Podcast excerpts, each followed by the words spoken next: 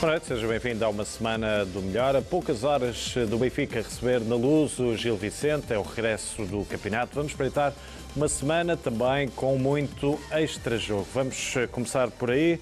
João Gonçalves, boa noite. João boa noite. Tomás, boa noite. Boa Pedro noite. Batista Bastos, boa noite. Bem-vindo novamente a uma Obrigado. Semana do Melhor. És o homem da casa, podemos dizer isso já, não é? E deste programa. Com muito orgulho, e tenho todo o orgulho e a honra de estar presente com os meus três amigos e sempre a apoiar o Benfica. Pedro, isto foi uma semana, há pouco eu dizia, extra-jogo. Tu, na qualidade de, de advogado, como é que olhaste esta vitória do Benfica nos tribunais? Podemos falar de vitória? Um, sim, podemos falar de realização da justiça. Um, sobre o próprio acórdão em si, um, eu só ontem é que tive acesso ao acórdão. O acórdão tem 222 páginas. Tecnicamente está muito bem feito, muito bem estruturado. O Dr. Rui Teixeira é um juiz com uma larguíssima experiência dentro do campo penal e, acima de tudo, é um juiz idóneo. Portanto, nunca na vida ou, ou, ou em qualquer situação se poderia, por qualquer motivo, como aconteceu após a publicação do acórdão, ter havido comentários completamente disparatados, como houve de comentadores e de outras pessoas ligadas ao mundo de futebol de outros clubes, que tentaram, de um modo ou de outro, tentar insinuar que ou o acórdão estava mal feito, ou então que tinham aquela teoria completamente alucinada de que o Benfica é que manda nisto tudo e que mandava inclusive na Justiça. Voltemos um pouco atrás, antes da, da se me permitires, antes da, da da, da, prolação do acórdão. Eu relembro que o Benfica foi sujeito a buscas, a apreensões, que foram publicitadas, largamente publicitadas, que os órgãos da polícia e os elementos da Direção de Combate ao Banditismo e do TCIAP de Lisboa, que capitanearam todas estas investigações, não só do, do, do, do chamado caso das topeiras, bem como dos e-mails, foram propositadamente escolhidos por serem pessoas que reconhecidamente não eram adeptos do Benfica. Portanto, a idoneidade e a segurança da investigação policial, tal como foi carreada para os autos do Ministério Público, foi plenamente assegurada. Eu relembro que a obtenção de prova que se fez foi a apreensão de documentos, computadores, de escutas, tudo. Portanto, toda a panóplia da obtenção dos meios de prova legalmente obtidos em sede de um processo penal foram plenamente realizados. Nada ficou por fazer, nada ficou por, por investigar. A partir daqui surgem duas vias, que é a via do Ministério Público, ou seja, o modo como o procurador vai interpretar e, e, os factos, vai ler as provas e os vai enquadrar à luz do direito, e para além do Ministério Público, Lembremos também que, em sede desta mesma investigação, se constituiu um assistente, o árbitro António Perdigão. Qual é o papel do assistente? O papel do assistente em processo penal é auxiliar, fornecer novas provas, um, dar novas pistas, pedir para que o Ministério Público investigue, investigue criminalmente, se ele verificar que no decurso da investigação há algo que esteja a escapar ou à investigação policial ou à atuação do Ministério Público.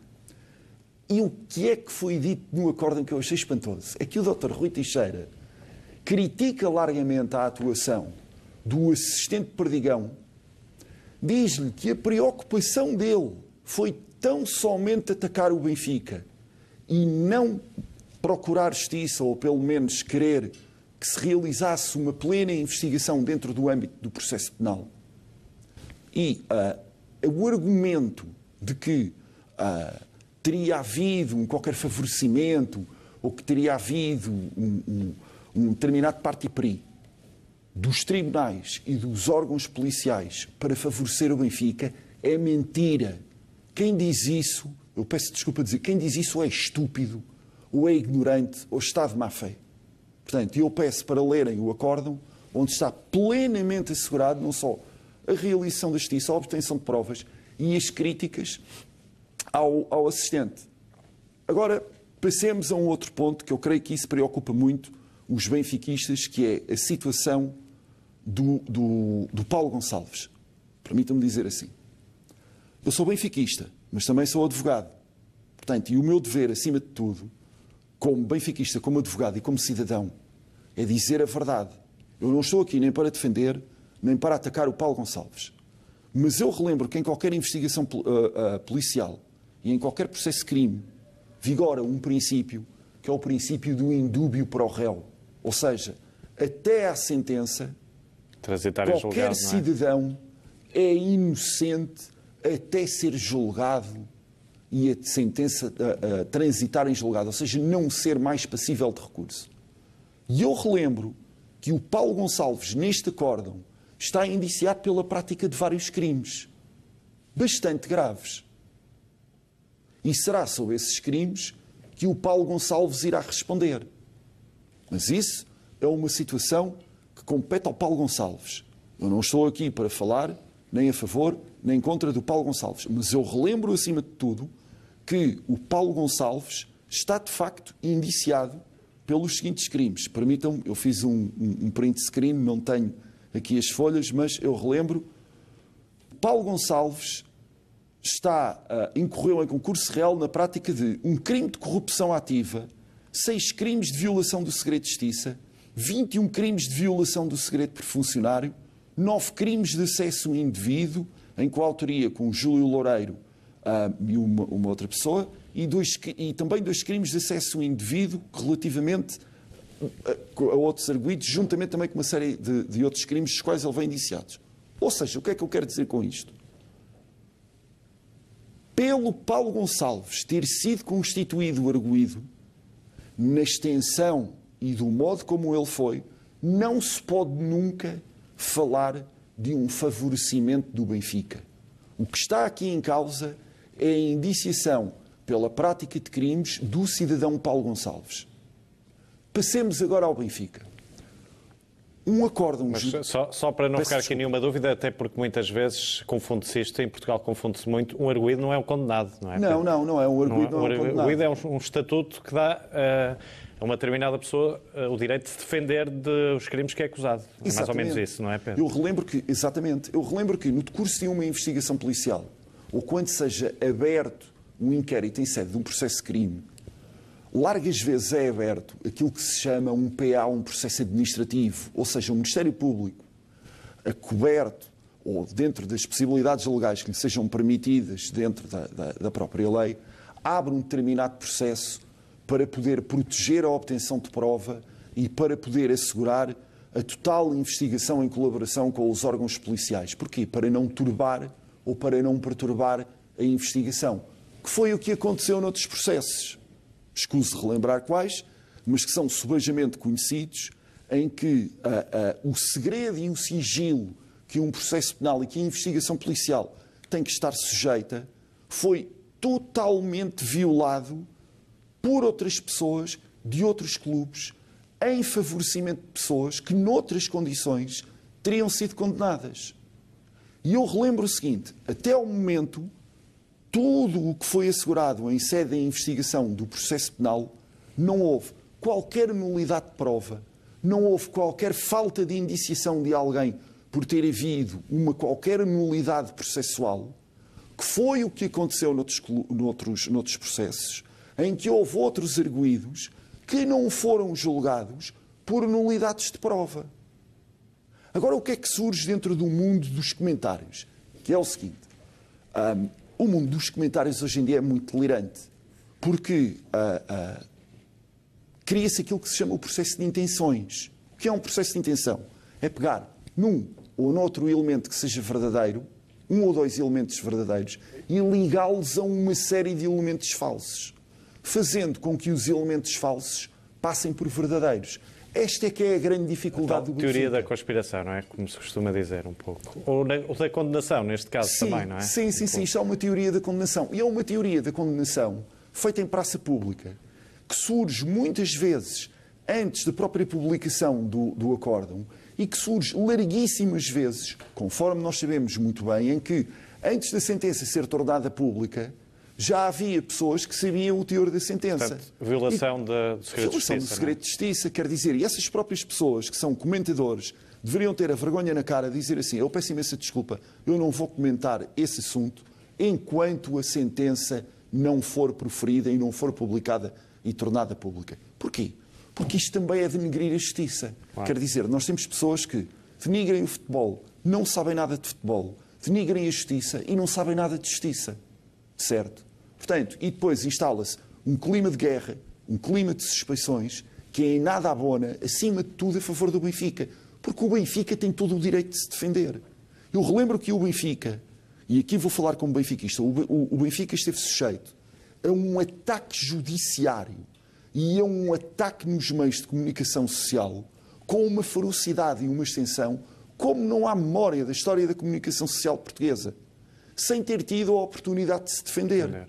Não é? Pedro, já agora, nesse sentido, tu, eh, na tua opinião e na tua qualidade também de jurista, achas que o Benfica pode uh, ter aqui indenizações, uh, face a isso que estás a dizer, a condenação mediática que foi, que foi sujeito? Se os advogados do Benfica assim o entenderem e se houver caso disso, se provar que houve algum dano para a imagem do Benfica, se provar que, por exemplo, um sponsor do Benfica, por mera hipótese, retirasse ou, ou, ou rescindisse um contrato por causa de um processo que estivesse a correr ou por causa de declarações publicamente preferidas de pessoas ligadas a outros clubes, ah, sim, o Benfica teria em abstrato todo o direito de pedir uma indenização. Muito bem. A ver, vamos então, se isso vai acontecer vamos, ou não. A ver, vamos. João Tomás, como é que analisas também esta semana? Uh, vamos, antes de mais, João Gonçalves, escolheste para caso, uh, escolheste para esta semana, não ah, foi? Sim, na, imagem, na imagem da, da semana. semana. sim. É, é mesmo, é, quero mesmo que ponham a, a imagem, porque hum, depois de saber, é, é, como o Pedro diz, na, na véspera parecia que íamos ter uma, uma decisão e depois no dia que saiu a decisão as reações que aconteceram ainda foram, ah, eu diria, mais delirantes do que todo o processo e tudo o que foi dito, tal como o Pedro há pouco descreveu muito bem, ah, pessoas que não sabem nada de justiça, como eu, não sei nada de justiça, mas também não venho para aqui fazer avaliações. Agora, há aqui esta, este apanhado que eu faço, que é muito bom, porque acaba por uh, fazer a recolha do que é que diz o Porto oficialmente, do que diz o Sporting, do que diz o Francisco J. Marques, ligado ao Porto, do que diz o, o o líder da claque do Porto, que eu acho que só num país como Portugal é que se vai ouvir o que é que o líder de uma claque assumidamente uh, que comete crimes, como, como já publicou num livro uh, com episódios de assaltos a bombas de gasolina e por aí fora.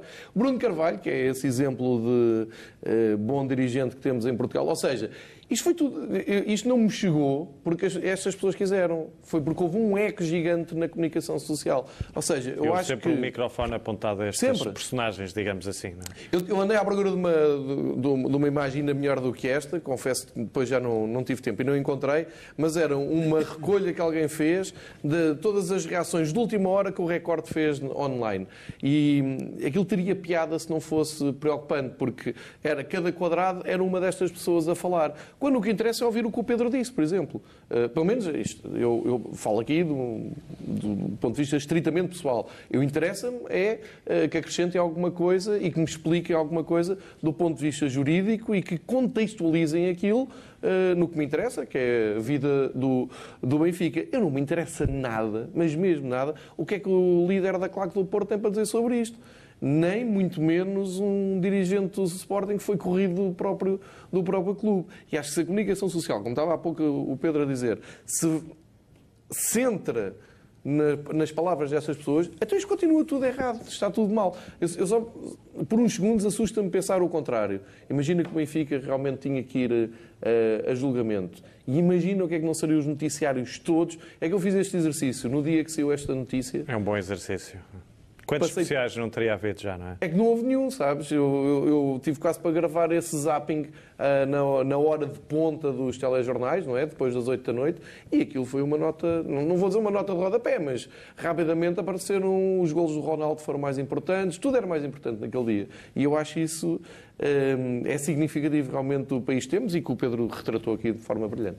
João Tomás esse critério estava correto nesse dia. Os outros dias todos é que o critério estava errado. Pois, por isso. E, e, e, para, e, para tu teres, e para tu teres aquilo que tu esperas, que é teres uh, mais informação em vez desse barulho todo, era preciso que, que existisse jornalismo em vez do baixo cotidianismo que nós vemos hoje em dia, em que... Mas não podemos generalizar pior... também, não é?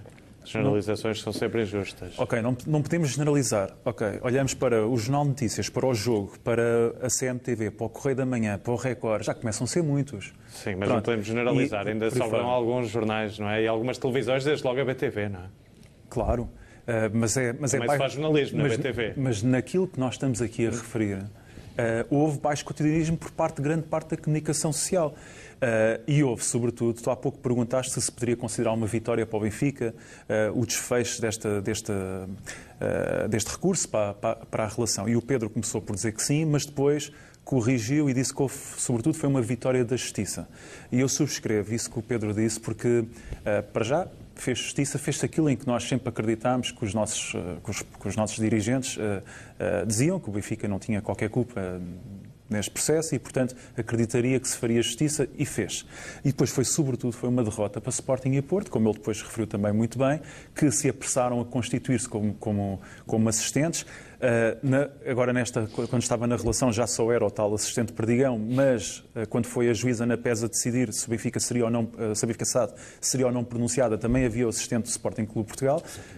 e, portanto, percebe-se perfeitamente que desde que existiu uh, um roubo de e-mails e começou a ser divulgado, esses e-mails começaram a ser divulgados deturpadamente a conta-gotas uh, para, com objetivos claramente comunicacionais, até se constituírem como assistentes neste processo. Portanto, havia claramente a intenção de, no mínimo dos mínimos, colocar um anátema sobre sobre o Benfica, sobre os seus dirigentes e, sobretudo, esconder o facto que o Benfica, nos últimos seis anos, ganhou cinco campeonatos e que dos três clubes, que, dos dois clubes que lutam pelo título e do outro que se assume sempre como candidato ao título, eh, é o único que tem sucessivamente contas positivas, eh, que tem estabilidade institucional e que não tem pessoas a mexer-se constantemente para se colocar na linha da frente para uma sucessão ao poder vigente. Concluo apenas uh, algo que, só para acrescentar algo ao que o João Gonçalves estava a dizer, entre aqueles que falaram da, justiça, e o Pedro também disse, uh, entre aqueles que falaram de que poderia haver ou não uh, parcialidade na forma como a investigação foi feita ou como a, esta, esta avaliação foi feita depois nos tribunais, eu achei curioso foi o Presidente do Porto a manifestar-se uh, surpreendido com a Polícia Judiciária, com a sua ação, quando, uh, enfim, ele não chegou a ir ao tribunal por causa do Pito Dourado, porque uh, a Polícia Judiciária utilizou escutas que depois foram consideradas posteriormente ilegais. E, portanto, uh, ele, se calhar, há, 20, há 15 anos teria, teria estado melhor se tivesse mostrado também surpreendido. Pedro, querias acrescentar? Queria, no seguimento também das, das, das, excelentes alocuções, não só do João, bem, do, do João Gonçalves, bem como do João Tomás, eu gostava de salientar e de ler um trecho do acórdão que é todo lapidar relativamente àquilo que é o envolvimento do Benfica, àquilo que foi a tentativa de quererem envolver o Benfica dentro deste caso, e que diz o seguinte: uh, uh, eu destaquei isto porque isto de facto é lapidar e, e retira por completo toda e qualquer legitimidade para que outros comentadores digam seja aquilo que for relativamente a teorias de conspiração do Benfica. E o acórdão diz isto. Na sua acusação, o Ministério Público não concretizava quanto a cada um dos 30 crimes que imputava à Benfica SAD os factos que sustentavam o elemento subjetivo de cada um deles. O Ministério Público cometeu o pecado fatal de decalcar da atuação que imputa a Paulo Gonçalves o elemento subjetivo, eximindo-se de alegar e demonstrar a vontade da Benfica SAD. O que é que isto significa? Significa que o Ministério Público, o assistente Perdigão, os órgãos de investigação da polícia que estiveram envolvidos em sede desta investigação, em sede de numerosíssimos outros inquéritos que, correram, que estão a correr curso, só investigaram a atuação de cada uma das pessoas. E se quisessem ou tentassem querer envolver o Benfica SAD dentro deste caso, em 30, repito, 30 crimes, nenhum elemento subjetivo, ou seja, não há qualquer prova de que tenha havido a vontade da atuação do Benfica SAD em querer agir em coautoria ou em cumplicidade com o Paulo Gonçalves.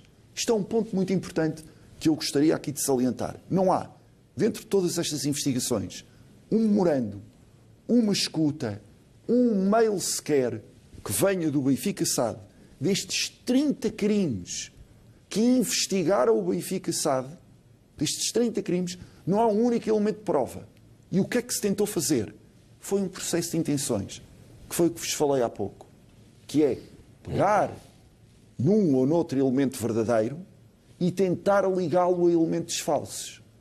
Mas, felizmente, a justiça e a atuação judiciária não é a mesma coisa do que estarmos diante de um programa de televisão, não o vosso, mas de outros, onde se mente, onde se fazem processos de intenções, onde descaradamente e aviltadamente se toma um parti-pri e não se faz jornalismo. Porque uma coisa é ser, nós estamos dentro de um programa de televisão do Benfica, mas todos nós estamos adstritos à verdade. Não há uma única situação no vosso programa, e eu vejo sempre o vosso programa, em que alguma vez vocês tenham mentidos. Não é? Faz-me lembrar até um, uma funesta figura. Diga-me uma, uma única, não é? Não há. Quer dizer, vocês seguem a verdade. E isto foi aquilo que o, o Tribunal da Relação, dentro desta frase, lapidarmente, limpou por completo a imagem do Benfica SAD.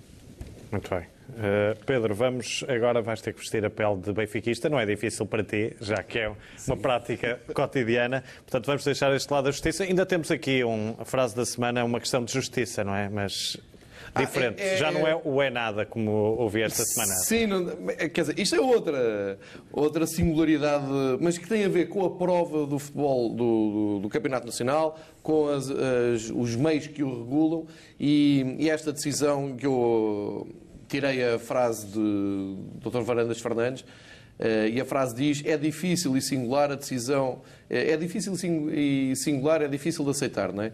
A decisão do Conselho de Disciplina da Federação Portuguesa de Futebol de aplicar esta punição com uma multa de 1.150 euros. Ora bem, estamos a falar do quê? Estamos a falar da tal faixa que cobriu a claque do, do líder do Porto que se pronuncia sobre coisas importantes do futebol e que apresentaram uma, uma faixa enorme onde disseram que a equipa campeã nacional de futebol da época passada, isto portanto foi em maio, eh, eram uma série de figuras do poder de, de Portugal, estamos a falar do Primeiro-Ministro, estamos a falar dos juízes, enfim. Toda, é toda uma imagem que está, está presente na memória. Ora bem, eu vou voltar a ler. 1.150 euros de multa por num Porto Sporting, num jogo da, da, Liga de Clubes, ter sido apresentada uma faixa, não era uma coisa pequena, vamos lá ver, era uma, uma faixa que cobria toda uma bancada.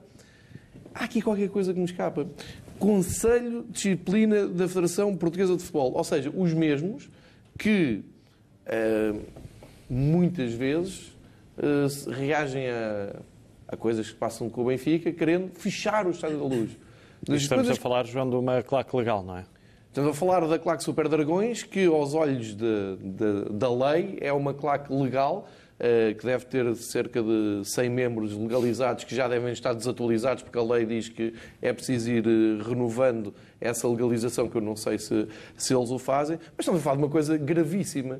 Estamos a falar de algo, e volto a inverter, eu gosto muito de inverter a situação. Imagina aqui no Chá da Luz uma faixa destas a insultar o poder de, de Portugal. Quer dizer, se por causa de uma tocha, por causa de um petardo, se por causa das pessoas verem o jogo em pé, por causa de, um, de uma série de, de, factos que sempre apontados ao Benfica, é de fechar o Estádio da Luz para cima, como é que se multa em 1.150 euros uma, uma ofensa destas? Há aqui qualquer coisa que está, que está, realmente muito mal explicada. Percebo, o Dr. Varandas Fernandes reagiu, o Benfica reagiu nesse dia. Eh, mas a mim faz mesmo muita, muita confusão que se vá sempre pela, por estas tabelas mais baixas. Quando é que, e só mais uma coisa. E o tempo que demorou para se multar algo que foi na última jornada do campeonato passado? Enfim, eu nem quero fazer mais considerações, acho que fica aqui a cada um que tira as suas conclusões. Pedro, consegues ter alguma explicação para este facto? Eu gostava, de, pegando nas palavras do João, eu gostava só de falar, aproveitando o facto de estar aqui, e se me permitires, eu vou um bocadinho mais além e gostava de me pronunciar sobre a famigerada lei dos adeptos e daquilo que são os grupos organizados de adeptos. Um, isto é uma lei feita propositadamente para atacar as claques do Benfica. A intenção desta lei não é uh, uh, organizar os adeptos, é atacar toda oh, e qualquer e claque acabar com o racismo e acabar com a violência, assim, não tem nada a ver com isso. Não tem nada Ainda a ver. Que diz isso, não tem nada a ver. O capote é esse. Não é, tem nada a ver. Eu vou dar um, um exemplo daquilo que é uma violação claríssima de um grupo organizado de adeptos. Uh, a Seleção Nacional de Hockey foi campeã do mundo, certo? Uh, as 500 pessoas que se deslocaram a Barcelona para apoiar a Seleção Nacional de Hockey não estavam organizadas. Portanto, muito embora tivesse o facto ocorrido em território estrangeiro, se esses grupos organizados de adeptos tivessem regressado a Portugal, teriam violado a lei. Dentro da lei, a lei refere o chamado adepto, mas não qualifica em termos jurídicos quem é o adepto, não lhe atribui direitos, não lhe atribui deveres. A lei obriga pura e simplesmente a que seja feito um registro sobre o qual, no âmbito desta própria lei, não há qualquer controle da pessoa que fornece os seus dados pessoais sobre o uso que vai ser dado pelo Instituto que vai gerir esses mesmos dados. Eu não sei qual é o organismo, não sei qual é o departamento interno que tem os dados dos elementos de outras claques. Eu não percebo porque é que noutros jogos estão registadas claques que têm 500, 700 adeptos e de repente numa bancada eu vejo 2 mil, 3 mil adeptos a exibirem faixas dessas mesmas claques legais diante dos spotters, diante da polícia judiciária e eles nada fazem. E quando o Benfica, quer no seu próprio estádio e muitas vezes quando se desloca noutros estádios, é proibido de levar um simples cascol dizendo você é um adepto. Você é um adepto como? Em base de que lei? Por ser um grupo organizado? Quer dizer, eu não tenho o direito de estar livremente dentro de um recinto desportivo, dentro de um espaço público, com toda e qualquer pessoa. Vejamos, há uma omissão dentro da lei do, do, dos grupos organizados de adeptos que nem sequer nos atribui. achas que viola a Constituição esta lei? Claro, claro que viola. Nitidamente. Nitidamente. Começa pela Constituição, começa pela lei da proteção de dados e começa pela própria lei em si. Bem, vamos avançar para a frase da semana, João Tomás. Olha, muito melhor. Uh, entre as muitas entrevistas que foram feitas em Cabo Verde pela, pela Marta Grácio, a muitos adeptos do Benfica, super apaixonados pelo Benfica, que me comoveu ver aquelas reportagens. Eh, eu escolhi a frase de uma adepta que, que quando lhe perguntaram se, se ela concordava com, com o primeiro-ministro de Cabo Verde, que o Benfica era o embaixador de Portugal, ela responde desta forma: Portugal, do mundo, embaixadores do mundo, somos uma nação, um planeta. O Benfica é o maior do mundo. O que é isso de Portugal? É do mundo, minha gente. Pronto, eh, foi esta benfiquista. E eu escolhi esta frase porque, para já, gostei da frase e, e concordo com ela uh, e gostei muito de ver. Depois, uh, as reações absurdas de, de, patetas a falar sobre neocolonialismo, sobre a visita do Benfica a Cabo Verde, eu, eu acho que são absolutamente ridículas. Estamos a falar de quem, João? Estamos a falar de, no Porto Canal, não me lembro do nome de, das pessoas que. No Porto Canal falaram da visita do, do Benfica a Cabo Sim, Verde. eu apanhei ah, ex do que foi dito uh, no Porto Canal, que não, que não vejo o Porto Canal, nem, também não sei o nome das pessoas, também são pessoas que são relativamente irrelevantes e, portanto, não, não me dedico Mas Mas tem a sua piada no Porto Canal falarem da visita falarem do, do, Benfica falarem, a Cabo falarem Verde. de colonialismo e depois são, é, é tão patético isto. O Porto tem adeptos em Cabo Verde. Eh, o João, o João uh, Paulo Oliveira Costa, no lance apontado esta quarta-feira, uh, acho que explicou muito bem esta sessão. Aquilo, no limite, aquilo é uma ofensa a todos os portistas que são cabo-verdianos. Portistas, já agora, angolanos e, e moçambicanos, são muito menos que os benfiquistas, mas também existem. E, portanto, esta dor de cotovelo que, que, que nossos adversários uh, aparentam ter, porque o Benfica tem imensos adeptos Uh, fora de Portugal, incluindo uh, países africanos, de, que a língua oficial é portuguesa, uh, acho que é absolutamente patético e só denota um, um, um demonstra um, um, sentimento de, de inferioridade, de complexo, de, são complexados e, portanto, acho que as palavras deles próprios qualificam-nos mais a eles do que, do que à situação em si, porque aí não têm qualquer razão e, e pronto, e é isto. Muito bem, vamos ter que fazer um curto intervalo neste Uma Semana do Melhor. Na segunda parte vamos espreitar o jogo com o Gil Vicente. Fique por aí, o intervalo é curto, até já.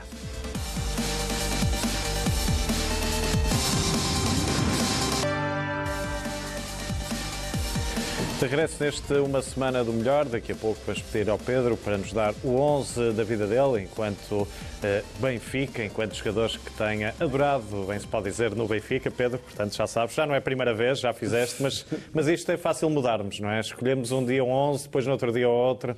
Pode Tens ser, aqui muitas mas é basicamente o mesmo. É basicamente mesmo. Daqui a pouco vamos a isso. Para já, jogada da semana, João Gonçalves. É o regresso do campeonato ao Estádio da Luz, depois desta interrupção para, para as seleções, e o Benfica regressa a receber o Gil Vicente, que já não vem à luz há 5 anos, e neste momento assinala-se o início da entrada naquele carrossel da alta competição em que há a tentação de olhar um pouco mais à frente além do jogo e estou a falar de, do facto de começar a Liga dos Campeões na próxima semana e haver um pouco essa tentação da parte do, dos adeptos, benfiquistas, uh, de estarem mais, uh, sei lá, já se fala de poupar alguns jogadores por causa do jogo terça, se não, vou repetir aquilo que disse aqui no, no ano passado, o Benfica há 10 anos seguidos joga a Liga dos Campeões e, portanto, isto já nem é novidade para ninguém. E quero só recordar que o Gil Vicente, apesar de ter vindo diretamente da terceira divisão para a primeira, já uh, bateu o Futebol Clube do Porto, roubou-lhes 3 pontos, já empatou com o Braga em casa, Portanto, é uma equipa que tem, já mostrou duas caras, também teve muito mal em, eh, em Moreira de Cónigos, por exemplo, tive a oportunidade de ver esse jogo, mas é uma equipa que já mostrou as duas caras e, portanto, é muito importante para o Benfica, mesmo porque já assisti uh, pelo menos duas vitórias do, do Gil Vicente na, na luz. Uh, e é, é, muito importante o Benfica ir com todo o foco neste, neste jogo, uh, porque é um início de um novo ciclo no, no campeonato e é importante o Benfica uh, fazer os três pontos. Eu, quando faço esta, esta apreciação, é para as pessoas que vêm amanhã ao Estádio da Luz, a menos 24 horas do jogo, que tenham noção que é um jogo tão importante como qualquer outro, como foi aquele com o Porto, como são todos, e depois temos tempo para preparar a, a recepção aos alemães Já agora, estás recordado de que jogo, qual foi o adversário do primeiro jogo transmitido pela BTV para o campeonato? Eh, estou porque fiz ontem a recuperação histórica no aquecimento, foi esse Benfica Gil Vicente. Eu tive uma discussão na, durante a semana com, com amigos, companheiros que vêm ao futebol, e repara, já passaram uns anos e as pessoas já tinham a ideia de que o Benfica está a perder um zero e o primeiro gol do Benfica é aos 80 e tal minutos, não é 92. o primeiro gol do Benfica aos 92 e minutos. E o segundo aos 94, não é? Exatamente, é, é algo de épico, é, é, um jogo que não é muito recordado, porque eu, eu acho que aquilo despertou muita, muita dor, muito sofrimento no Chá da Luz, mas hoje em dia acho que podemos olhar para aquilo como o início do ciclo vencedor. O Benfica tinha perdido a primeira jornada na Madeira, frente é, ao Marítimo. É? O Benfica vinha daquele trauma de perder com o Kelvin, de perder também a Liga Europa e do tal minuto 91, 92, Pois bem, no primeiro jogo na luz da nova temporada, minuto 92, 92 e 94, 94, ficou tudo sanado e o Benfica partiu para um ciclo vitorioso que ainda hoje se mantém. Uma boa pergunta também para o João Tomás é, uh, jogadores que tenham representado os dois emblemas, qual foi o melhor para ti? Hum, talvez o Drulovic, assim de repente. Pedro, tens algum que tenha representado o Gil Vicente e o Benfica? Qual é aquele que na tua opinião, foi não, o melhor? eu só penso no Benfica. só penso, o, Petit, o, Petit, o Petit foi o melhor. Chegou, o Petit chegou no Gil Vicente. O Petit era do Gil Vicente, depois foi para o Boa Vista é e Benfica. e uh, foi também de um clube no Norte treinado pelo Zé Luís. Me estou a lembrar de que... O... Felgueiras? Não, não, não era Felgueiras, não. Era lá em cima, perto de Viana do Castelo. Posentes, Posentes, Posentes, sim. Já agora tu. É, é, o Petit, o Petit é, é de longe o, o melhor jogador dos dois clubes. Mas ontem passou aqui uma, uma, um gráfico até com os jogadores com as duas camisolas e há muitos, há muitos jogadores e curiosamente passaram pelos dois clubes. Imagem da semana, João Tomás. Uh, é o Benfica maioritário na seleção. Uh, não é que eu, que eu me importo muito com a seleção, em termos de, de, resultados, mas, mas tenho curiosidade para ver e depois eh, essa curiosidade fica, fica maior quando são mais jogadores do Benfica. E depois nós olhamos para, para esta, esta fotografia aqui com muitos jogadores do Benfica e as jogadores do Benfica. Nós temos lá quatro jogadores, uh, em que eu, por acaso, quando o Pizzi entrou, só pensei, epá, espero que ele não se lesione, que é uma, um sentimento um bocado egoísta, mas uh, até porque o Pizzi ficou muito felicíssimo, será absoluta por ter entrado. Uh, mas estavam lá quatro jogadores do Benfica convocados, mais, mais, mais uma série deles uh, uh, ex-jogadores do Benfica, jogadores formados, formados no Benfica, Benfica é? convocados. E, e, nós vimos que tanto no jogo com, no, no, jogo com a Sérvia como no jogo com a, com a Lituânia, dos 14 jogadores utilizados em cada jogo, 7 uh, tinham sido formados no Benfica, uh, ou tinham ligações ao Benfica. E, portanto, uh, isso satisfaz-me na medida em que é um, é um reflexo da, da, da, qualidade do nosso plantel, em primeiro lugar, e também da, da qualidade da, da nossa formação. Por falar em formação, jogada defensiva da semana, João Gonçalves. É uma pergunta que eu faço para quem não viu ainda ontem, o aquecimento de ontem. Quantas faltas fizeram Ruben Dias e Ferro desde que começou o campeonato? Ou seja, nas primeiras jornadas do, do campeonato. Os dois juntos fizeram nenhuma falta. Isto é uma estatística absolutamente esmagadora. Foi, uh, foi é um trabalho feito no, no, aquecimento, foi apresentado ontem à noite. E eu acho que é, deve ser caso único. Ali vês o Rodrigão e o Rubem Fernandes são os centrais que vão jogar amanhã pelo Gil Vicente têm quatro faltas cometidas cada uma, cada um. E isto uh, lembra, faz lembrar o, o Gamarra no, no Mundial 98, que conseguiu fazer quatro jogos sem nenhuma falta, que é um recorde estatístico ao mais alto nível.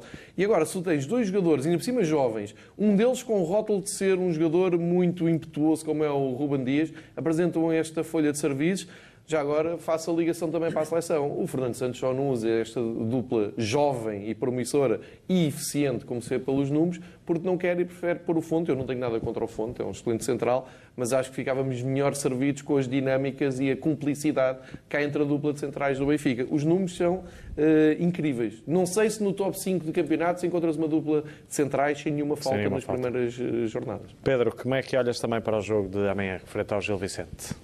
Eu, eu, vou olhar com a maior alegria e com o meu coração cheio de amor pelo Benfica, e isso é sempre assim. Muito embora, em todo e qualquer jogo, se tenha que encarar o adversário com um grande respeito. Porque no início desta temporada, os adeptos julgavam que nós iríamos triturar, esmagar. Um, Benfica não faz nada disso. Um, nós estávamos há pouco a falar dos tempos do, do, do Petit, do Gil Vicente. Uh, Todos nós nos lembramos do tempo em que era muito difícil ser do Benfica, em que o Benfica passava por extremas dificuldades com as equipas que tinha. Hoje em dia é muito fácil ser do Benfica.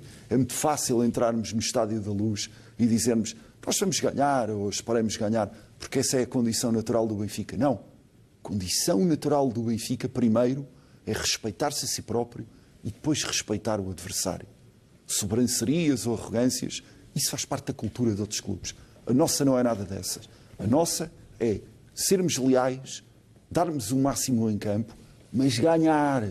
Isto para amanhã, como sempre, só interessa é ganhar e ponto final, parágrafo acabou. Mas sempre respeitando o adversário. É isso que interessa. E quero 5 a 0.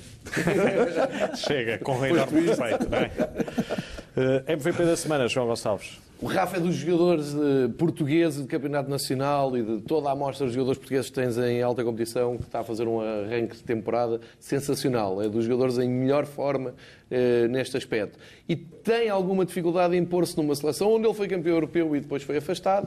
Uh, e há alguma, há muita resistência a utilizar o Rafa. Não sei como, porque eu sou treinador, para mim, Rafa, e já agora punho o Pizzi também, porque lá está, dois jogadores com dinâmicas e com uma cumplicidade que é raro tu encontrares no... E, aliás, os treinadores trabalham muitíssimo para, para conseguir concluir essa, ehm, essa, essa cumplicidade, chamemos-lhe assim. O Rafa entrou no jogo da seleção, estava um a um, Saiu o melhor médio da Europa, segundo algumas autoridades. E não foi o melhor em campo desta vez, ou foi? Não tenho dúvida. Não sei, de certeza absoluta. Não, não sei, porque também é, é, costuma ter sempre... feito até aos 40 minutos. Eu, eu não vi no operador que o costuma uh, eleger aos 78 minutos, como explicaram da última vez, sempre como o melhor em campo. Eu sei que o Rafa entrou com 1 e o jogo ficou 5-1. Isso é que eu sei. E, eh, embora ninguém tenha falado nisto da parte da Federação e, de, e da seleção, neste caso, no final do jogo, eu vi a segunda parte e vi o que é que o Rafa trouxe, trouxe ao jogo. Portanto, incluo o Rafa nesta lógica de raciocínio que incluo o Ferro, que fica, fica fora da seleção, mas não tem mal nenhum. É, é um facto. O selecionador pode defender as suas escolhas e eu posso defender uh, aquilo que eu acho que é melhor para, para o futebol, uh, neste caso da, da seleção. O Rafa está numa grande forma, espero que continue, e é daqueles jogadores que acho que vale a pena aquilo que o Pedro estava a dizer há pouco, vir à luz para o ver ao vivo. Na televisão sabe a pouco. Pedro, vamos ao 11? Vamos a isso? Vamos lá tentar. Eu peço a vossa ajuda e as vossas desculpas se me falhar de alguma coisa. Um, Guarda-redes Bento, sempre. Bento. Bento foi um guarda-redes extraordinário. O, o, o, há um jogo que é primeira mão do Benfica, uh, quando nós vamos jogar à Bélgica com o Anderlecht, com Anderlecht, na final em que o Bento defendeu tudo, havia uma revista que era a 11, em que a própria 11 dizia Bento Gardien Spectacle, e havia uma fotografia extraordinária do Bento, que era o Bento a fazer um pino, ele tinha acabado de defender, ele faz um flick-flack e ele faz um pino. Ele, ele tinha uma elasticidade incrível. Defesas, uh, esquerdo e direito. Eu sempre tive uma grande afeição pelo Leozinho. O Leozinho era muito bom, era muito arraçudo. O Leozinho era bom. Um, outro defesa. O Leozinho era defesa direito. Esquerdo, esquerdo, esquerdo. perdão. Uh, direito. O nosso André Almeida. O pessoal tem toda a mania de criticar o, o André Almeida por muita coisa e tal, mas eu gosto muito do André Almeida. Um grande abraço para ele. É um jogador do clube, é prata da casa, é aqueles canivetes suíços. Nós podemos abrir qualquer coisa no André Joga Almeida posição, e o é? André Almeida, por vezes, até marca gols absolutamente extraordinários. Um, centrais. Ui, eu tenho.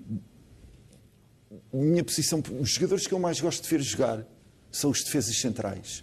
Por muita coisa. Eu entendo que uma equipa sabe atacar, nem é saber defender, uma equipa sabe atacar quando tem um grande defesa central.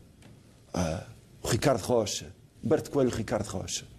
Punha esses dois. Acho que é a primeira vez que o. Ricardo Rocha está aqui. Está aqui Ah, no Ricardo perdão, Gomes. o Ricardo Gomes. Mas o Ricardo Rocha também, Ricardo também Rocha também, o Ricardo Gomes. Fica- fica o Ricardo, suplente, o Ricardo não é? Gomes. Agora, dois, do meio não é? campo para a frente, isto agora já é mais complicado. Um, o, o, o Tern, o Tern era um grande jogador, o Tern ou o Stromberg. Os velhos suecos, os suecos sempre foram muito A Armada bons. Viking. A Armada Viking. Depois o sempre. Pringle, depois também mais à Sempre. frente. é. Não, esse não, esse era, esse era viking emprestado mesmo. Esse, esse era um Ganhámos viking- 1-0 ao Gil Vicente em 97 com um gol de Pringle. Exatamente. Há que respeitar. Pringle. 22 golos pelo Benfica.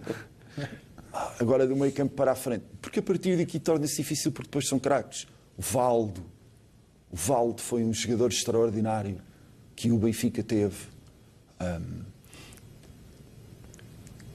o Chalana. Saviola. Isso é outro. Um, o Magnusson, o Cardoso. Ah, mas ah, o- Chalana, para mim, é o meu ídolo. Eu lembro-me do o, o- o primeiro jogo do Chalana que eu vi e foi transmitido na televisão da Luz foi do Benfica. Foi o Fortuna Düsseldorf Benfica. O Benfica foi jogar a Düsseldorf e o defesa do, do Düsseldorf era daqueles alemães, ah, ah, todos tipo 4x4. Havia um, havia um defesa da seleção alemã, tu adoras a seleção alemã, que era, como é que se chamava? Aquele era... Augenthaler. Não, não, não, não era o talvez o Brigel, não? Não, o não. Breitner, não? Não, não era o Braga. Era um que era triate, era fazia um de esportes. Uh, Eu já me lembro, do, era um tipo feíssimo mesmo, era um daqueles alemães feíssimos. Não é o Quatro deve ser o. Brigel, não? Pode ser. Um, e eu lembro-me do Chalana Bertold. desfazer por completo o defesa, mas não era. o- Chalana foi o primeiro jogador que eu vi que bailava diante do defesa. Eu só vi um único jogador que fazia mais ou menos aquilo que o Chalana fazia, que foi o Ronaldinho Gaúcho, noutra posição, noutro contexto é certo, mas o, o- o- o primeiro dançarino, o primeiro encantador, o primeiro feiticeiro, o meu ídolo do Benfica foi e será sempre o Fernando Chalana. Portanto, ah, onde quer que eu faça para mim, tenho sempre duas posições que são o Humberto Coelho. Isto pode ser um, um bocado ridículo dizer, ah, dos anos 80 e não sei o que, as coisas antigas. É pá, sou um gajo dos anos 80. É isso, é isso. Eu sou um gajo dos 80 mesmo. Ah, É o, é o Humberto Coelho e o Fernando Chalana. Um, e um outro jogador também, também vem dos 80 que era ah, o Sr. Shell. O Shell, como ele gosta sempre de dizer. O, o, o Shell era o equivalente àquilo que era o Iniesta. As pessoas que viram o Iniesta jogar era o Shell a jogar também. Aquela elegância, a leitura de jogo que o Shell fazia, era uma coisa absolutamente impressionante. Nós temos sempre a mania de dizer que o número 10 é quem lê e quem faz o jogo. Não. Quem lê e quem faz o jogo, quem vê três jogadas antes das coisas acontecerem, é o Shell. Ahm, eu estava há pouco também a pensar numa coisa relativamente aos ciclos de vitórias e às facilidades do Benfica, ao modo como nós jogamos. O, o, o, Guardiola uma vez deu uma entrevista em que o Guardiola dizia assim, um, precisamente também a mesma coisa, quando ele se tornou treinador do, do Barcelona, tinha o Messi, tinha aquela equipa extraordinária que fez o triplete de tudo, e o, o Guardiola dizia assim, um, eu vim de um tempo no Barcelona em que nós só perdíamos, era muito difícil para o Barcelona ter que estar a enfrentar um, um clube como o Real Madrid que usava tudo para nós mas de repente superámos todas as nossas dificuldades e nós vencemos tudo. E muita da história do Benfica, eu bato muito nisto, porque se associa muito ao caráter dos portugueses. A história do Benfica é sempre uma história de superações. Não só das dificuldades que lhes colocam, mas das dificuldades internas. A história da construção da cultura do Benfica, da cultura do adepto do Benfica, é toda ela uma superação e um respeito e um amor que se deve ter pelo clube. Não é chegar e dizer, ah, vou fazer daqui uma grande festa, isto, é, vamos cantar. Não, senhor. É preciso entender os valores. Lealdade, respeito pelo adversário, superação de si próprio, conhecimento das suas fraquezas e saber uh, fortalecê-las e superá-las. O Chalana era um miúdo, franzino, que veio do Barreiro, não comia. Ele só passou a comer quando veio para o Benfica. Só passou a treinar quando veio para o, o, o, o Benfica. Não é? Este clube absolutamente extraordinário permite que as pessoas se elevem e sejam melhores do que aquilo que as difíceis condições da vida muitas vezes dão aos portugueses. Há pouco víamos a seleção agora com os, com os jogadores do Benfica. O normal e o natural é a seleção ter jogadores do Benfica e Portugal e Benfica associarem-se. Porquê? Porque onde nós nos separamos, onde nós vencemos, onde o Benfica supera, onde o Benfica vence, Portugal supera e Portugal também vence. Grande intervenção, Pedro. Ah, nada, pá. À Benfica. À Benfica. Assistência da semana, João Gonçalves. Olha, chamar a atenção para a entrevista de Nené, porque é, um, é raro o Nené podia estar no, no 11 do, do Pedro. O Nené é uma lenda do futebol do Benfica. Ontem um, acabou por dar esta entrevista. Também mérito ao Tiago Silva Pires, que conseguiu convencer o Nené a dar a entrevista. Que eu sei que há uma relação uh, entre os dois que tira proveito depois para a BTV. Ele emocionou-se, emocionou também os benfiquistas. Quem não viu, volta a ver que vale, vale a pena, que é uma das grandes figuras do Benfica. Um abraço então também para o Nené e para o Tiago Silva Pires, duas grandes figuras, eh, uma do Benfica, outra da BTV, não é? Exatamente.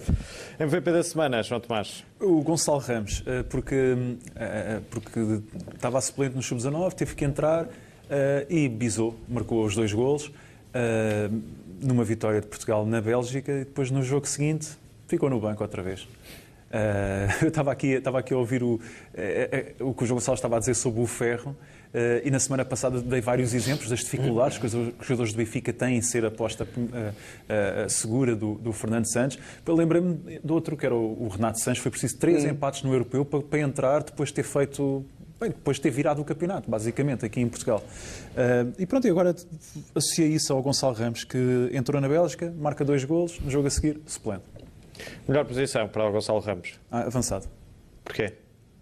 Porque, porque eu acho que ele, como médio, é um médio que não sobressai assim tanto e, como avançado, marca muitos golos porque ele tem, tem faro de gol. Gonçalo Ramos, numa palavra? É, goleador. Assistência da semana, João Tomás. Uh, foi do, do, no jogo de iniciados, o Alfa Baldé para o Gonçalo Costa, escolhi pela, pela jogada individual para o João Costa, uh, e depois porque fez um excelente cruzamento com, com, o pé esquerdo, e escolhi para dizer que, que o Alfa Baldé, nesta equipa de iniciados dos jogos que já vi, vi, vi dois e resumos de outros, é o jogador que me está a entusiasmar, entusiasmar mais. Porquê, uh, porque, porque é parece-me o mais talentoso e é aquele que tem, que tem dado mais nas vistas e que tem jogado melhor. Uh, e depois a seguir, talvez o, o Sama Jaló e o, o, o, Ivan Lima, talvez. Assim, do início da época, são aqueles que me estão a entusiasmar mais. Alfa Baldé, numa palavra, João. Uh, promissor. Jogada da semana, João Tomás. Foi o gol da, da Pauleta uh, na supertaça de, de futebol a nossa equipa feminina, ganhámos 1 a 0 com este gol fabuloso. Uh, podíamos ter ganho melhor porque houve uma grande penalidade falhada e, e, o Benfica mereceu ganhar e ganhar mais do que 1 a 0. Uh, mas este gol é fabuloso e foi reproduzido em muitas imagens e, e eu tive pena porque, para quem não viu, procure. um jogo, na, da, um, um golo que eu não fui a tempo de selecionar aqui para o programa, mas que as pessoas procurem um gol da, de uma jogadora nossa, não sei o nome, da, da seleção sub-19, em que se isola e que faz uma finta extraordinária à guarda-redes. As pessoas procurem para ver isso, que essa, essa é que deveria ter sido a jogada E procuram por que nome já? Não me lembro do nome da, da, da, jogadora, mas procurem. João, nacionalidade da paleta? Espanhola. Anterior clube da paleta? Braga, se não me engano. Excelente, estamos bem, estamos, estamos fortíssimos no futebol feminino. É Pedro, como é que vives também? Como é que vives também uh, este lado feminino do futebol? E vamos ter aqui um Benfica Sporting na luz. Com essa Se forem bonitas, eu apoio. Basicamente Se forem é do Benfica, então eu não apoio mais. Não, é giro, porque um, o mundo hoje em dia está a passar por, um, por uma discussão acerca destas coisas de identidade de género, feminismo, seja lá aquilo que for. O desporto é para todos. Benfica é para toda a gente. João Tomás, numa palavra, esta equipa feminina do Benfica? Uh, uh, vencedora. João Gonçalves? Consistente. Porquê? Porque está a fazer o caminho mais, mais difícil, que é da segunda divisão para a primeira e já está de olhos na, na Europa. Eu acho que é com um projeto consistente. E ganhou todas as competições que disputou desde que existe. Prometes uh, estar presente no Benfica Sporting aqui na Luz? Podendo, sim podendo, se puder, atenção. Sim, e acho bem que seja no Estádio da Luz. Já no ano passado foi um sucesso quando a equipa feminina se apresentou em pleno Estádio da Luz com o Corunha, houve muita gente a aparecer e acho que faz sentido para promover o, o, o desporto e o futebol feminino. Jogada defensiva da semana, João Tomás. Uh, é, foi a eleição de Miguel Moreira para a direção da Associação Europeia de Clubes. Uh, na sequência, já tinha sido o Domingos Chaves Oliveira, portanto, isto no fundo é um representante do Benfica que está nesta, nesta associação em que, como nós percebemos pela, pelo, pelos aumentos que houve na distribuição de, de, de receitas televisivas uh, nas competições da UEFA, foi muito por ação desta associação, que fez muita pressão junto da UEFA. Uh, Miguel Moreira será o único representante português, o Benfica é o único clube lá representado. Eu acho que isso é importante porque o Benfica terá um papel para defender os interesses do futebol português uh, e é, sobretudo, o reconhecimento da competência tanto do Domingos Chaves Oliveira, que esteve no, no mandato anterior, como genericamente do Benfica, cuja presença nos mais variados rankings uh, que tenham a ver com o lado do negócio do futebol é, é constante. Uh, e isto tendo em conta que o Benfica é de um, de um pequeno país com um mercado incipiente e que, e que tem um campeonato que é muito maltratado uh, pelo, pelo, pelos seus dirigentes, pior ainda por alguma comunicação social e que não, não desperta qualquer interesse uh, nos grandes mercados no estrangeiro. Temos ainda alguns minutos. Pedro, vou aproveitar para. Não vou entrar nesta pressão alta que fiz aqui ao João Tomás e ao João Gonçalves, eh, mas pergunto: porquê é que és do Benfica? Diz-me lá. Um, eu creio que já tinha contado a história aqui, um, mas um, o, o meu tio-avô Zé foi motorista do Benfica nos anos 20. O meu avô, José Gonçalves Calado, foi fiscal do Benfica o meu avô e a minha avó, quando namoravam, ah, foram ver um Porto Benfica lá acima em 31. Foram no autocarro, passaram a Ponte Dom Luís, traziam uma bandeirinha do Benfica, foram recebidos à pedrada. Portanto, isto era uma tradição que já vem de longe. Ah, eles saíram do autocarro e começaram a porrada aos estudantes que estavam lá. E o Benfica ganhou. Uh, o meu pai, muito embora sendo sócio do Belenenses, o meu pai sempre acompanhou o Benfica por tudo que, que era sítio do mundo. O meu pai tem uma fotografia maravilhosa do Eusébio, que é o, o, Eusébio e a Dona Flora no dia do casamento, e o Eusébio a dar uma entrevista no altar ao meu pai. O Eusébio gostava muito do meu pai. Porquê? Porque o meu pai sempre dizia que o, o Eusébio era o melhor jogador que ele alguma vez viu jogar. Meu pai esteve no Maracanã, no Santos Benfica, quando nós perdemos o jogo. Mas o meu pai vê o primeiro gol do Eusébio. O Eusébio espeta a batata e vai a correr para a central do Maracanã. E salta, faz aquele salto à pantera. E o Maracanã gelou. E o meu pai dizia que ver o Eusébio jogar ao vivo não era nada daquilo que, que, que nós vemos na televisão o impacto, a fisicalidade, o carisma daquele jogador era uma coisa impressionante. Um, a recordação mais antiga que eu tenho é o meu tio-avô, que foi motorista do Benfica, estar no seu leito de morte, a falecer, e, e eu gostava muito dele. E, e, eu subir as escadas da casa onde ele estava e eu dizer-lhe viva o Benfica. E, e, pronto, e sou de Benfica por muitas coisas. Um, eu fui advogado no, numa instituição bancária, trabalhei no Porto, uh, era eu e um único rapaz, o Marco Pereira, que éramos os únicos benfiquistas, num período muito negro. Uh, eu vi o registro do contrato do Manique, quando o Porto contrata o Manique, e, e saíram para mim e dizem assim: a escrivã que fez o contrato do Manique também trabalhava para esse mesmo banco. E, e, e diz assim: Ó oh, doutor, nós contratámos hoje um Mauro do seu clube. Eles não diziam Moro, diziam Mauro. Assim, Mauro, mas que é o Mauro? é o Manique. Ele só, ele só lhe disse: Olha, você contratou um grande jogador. Um, e, e, depois o Benfica. Um, o Benfica construiu-me como homem. Eu, eu vi coisas do Benfica ao nível do futebol, mas ao nível dos adeptos, de vocês, me dão a honra de serem meus amigos. Eu aprendi imenso convosco. Não digo isto por favor algum.